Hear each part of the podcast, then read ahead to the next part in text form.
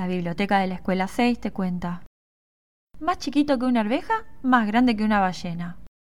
Un cuento de Graciela Montes. Había una vez un gato muy grande. Tan grande, pero tan grande, que no pasaba por ninguna puerta. Tan grande, pero tan grande, que cuando estaba enojado y hacía... se volaban todas las hojas de los árboles. Tan grande, pero tan grande, que cuando hacía... miau, todos creían que habían llegado los bomberos porque había un incendio. Y había también un gato muy chiquito, tan chiquito, pero tan chiquito, que dormía en una lata de paté. Y cuando hacía frío, se tapaba con un boleto tan chiquito, pero tan chiquito, que cuando andaba de acá para allá, todo lo confundían con una pelusa. Tan chiquito que para verlo bien había que mirarlo con un microscopio. El gato grande era muy famoso en el barrio. Todos los vecinos hablaban de él y lo mimaban mucho. ¡Ay, qué gato tan hermoso! decían. Los gatos grandes son hermosísimos, decían. El gato grande comía mucho. A la mañana bien temprano, los vecinos le traían cinco palanganas de leche tibia.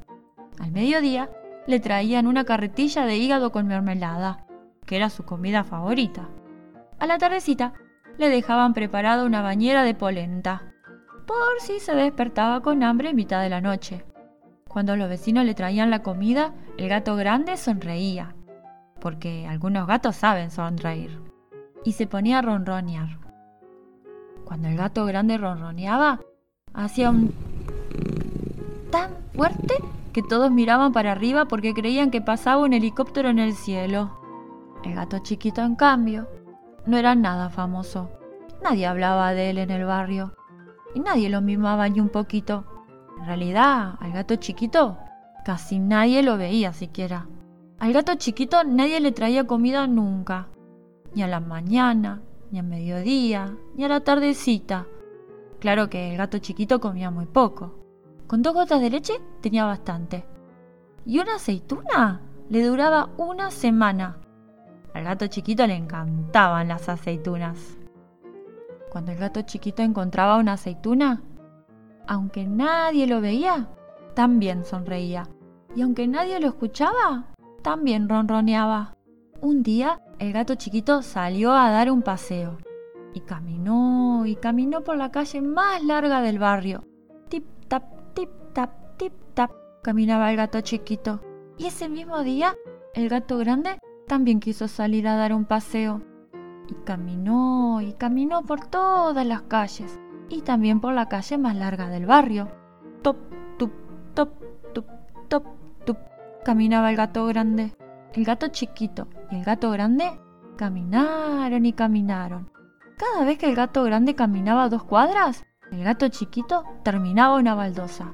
Y cuando el sol estaba bien alto, pero bien alto, el gato grande y el gato chiquito se encontraron frente a frente, los dos en la misma vereda de la calle más larga del barrio. El gato grande hizo para mostrarle al gato chiquito que él era el más fuerte. Hizo para que el gato chiquito lo dejase pasar primero. Pero el gato chiquito no se movió de su baldosa, ni un poquito. Entonces el gato grande hizo un... Fue un... Muy fuerte. Y el gato chiquito rodó como una pelusa hasta el cordón de la vereda. Y se cayó en un charquito tan hondo, pero tan hondo, que casi se ahoga pero no se ahogó.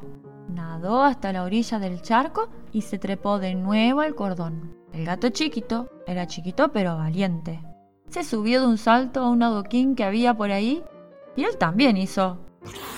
Pero fue un muy chiquito.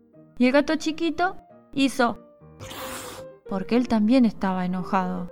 Entonces, el gato grande se enojó muchísimo más se enojó como solo pueden enojarse los gatos grandes. Estiró la pata y sacó las uñas. Tenía unas uñas filosas como espadas filosas. Y ¡zas! Le dio un zarpazo al gato chiquito. Pero el gato chiquito no tuvo miedo. De un salto, se subió a la pata del gato grande y le tiró con mucha fuerza de los pelos cortitos que le crecían justo justo al lado de las uñas filosas. A los gatos les duele muchísimo cuando le tiran los pelos cortitos, sobre todo si son los pelos que crecen junto a las uñas filosas. Mausó el gato grande.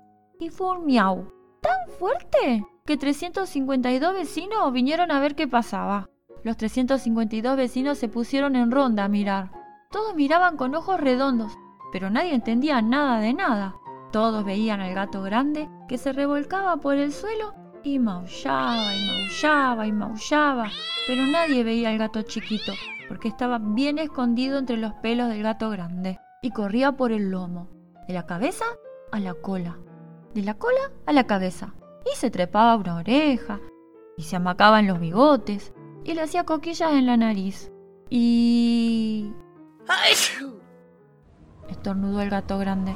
Y los 352 vecinos que miraban con ojos redondos salieron volando por el aire como barriletes. Todos menos el gato chiquito, que estaba bien agarrado del bigote más gordo del gato grande, y resistió el estornudo. Los 352 vecinos fueron volviendo poco a poco. Ya no tenían los ojos redondos, ahora tenían las cejas fruncidas, estaban bastante enojados. Se habían dado cuenta de que no les gustaba salir volando por el aire como barriletes. Tampoco les gustaba tener que oír un miau más fuerte que la sirena de los bomberos. Empezaron a protestar. Este gato está demasiado grande, decían. Los gatos tan grandes son muy molestos, decían. Y después, todos juntos dijeron, ¡ufa! Y el gato grande le dio vergüenza y se puso colorado, porque algunos gatos se ponen colorados. Entonces, el gato chiquito se bajó de un salto del bigote del gato grande y se empezó a pasear por la vereda. Iba y venía. Y después daba un saltito. Iba y venía. Y daba otro saltito. ¡Oya! ¡Un gato chiquito! dijeron todos. Más chiquito que una arveja, dijeron. ¡Ay, los gatos chiquitos son hermosísimos!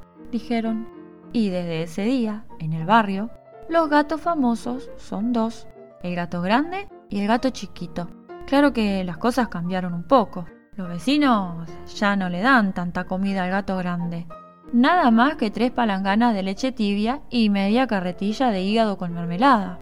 Al gato chiquito, en cambio, le llevan dos pedacitos de hígado, tres aceitunas y un dedal de leche cada mañana. Parece ser que ahora el gato grande está bastante menos grande. Cuando hace ya no tira más que 10 o 12 hojas de los árboles. Y parece que el gato chiquito está empezando a crecer. Me dijeron que últimamente ya no entra en la latita de paté. Se va a tener que mudar a una lata de duraznos en almíbar. Lo que no sé es si querrá regalarme el boleto cuando ya no lo use más de frazada. Y colorín colorado, este cuento se ha terminado.